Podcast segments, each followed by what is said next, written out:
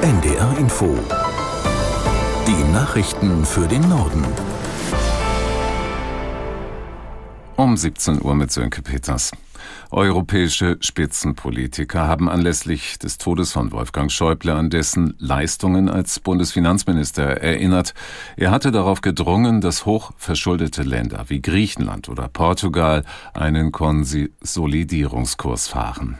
Aus Brüssel Sabrina Fitz. Ursula von der Leyen, die Präsidentin der EU-Kommission, nannte seinen Tod einen großen Verlust für Deutschland und Europa.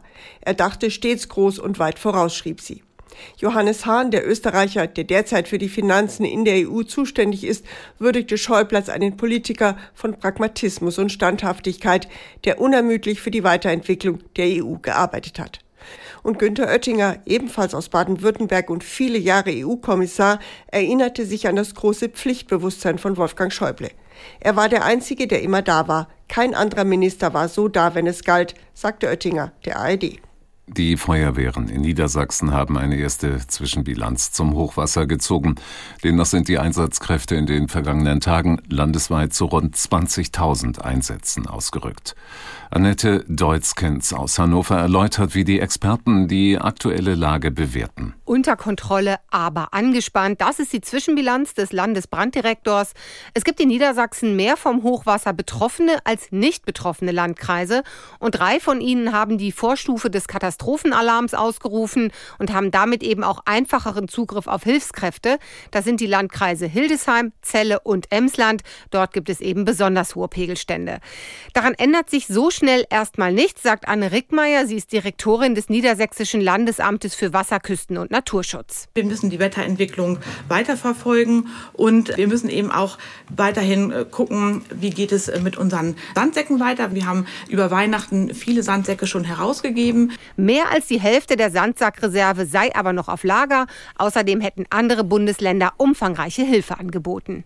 In ganz Deutschland bleiben heute und auch die nächsten Tage viele Arztpraxen zu. Das liegt an einem Streik von Hausärztinnen und Hausärzten, aber auch von vielen Fachärztinnen und Fachärzten gegen die Politik von Bundesgesundheitsminister Lauterbach.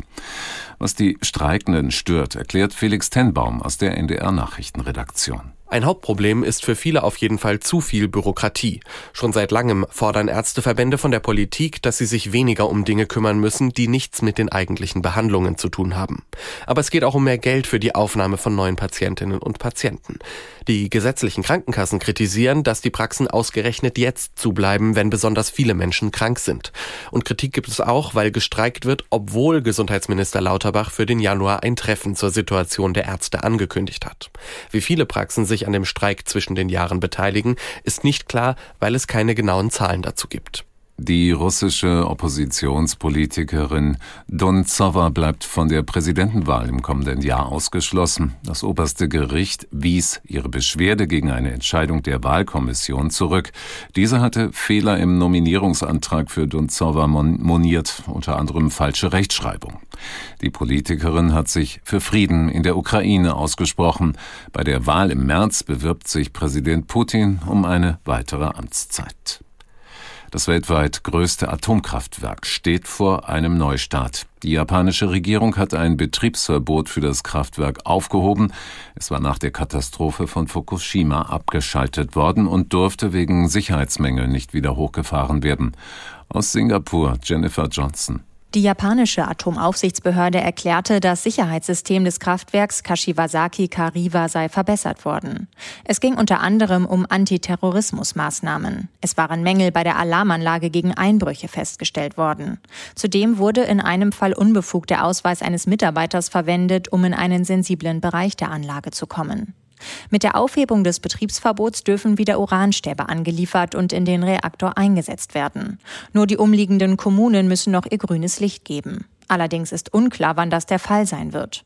Das Atomkraftwerk mit einer Kapazität von mehr als 8 Gigawatt wurde 2012 vom Netz genommen. Ein Jahr nach der Katastrophe von Fukushima mussten alle Atomkraftwerke in Japan heruntergefahren werden. Das waren die Nachrichten.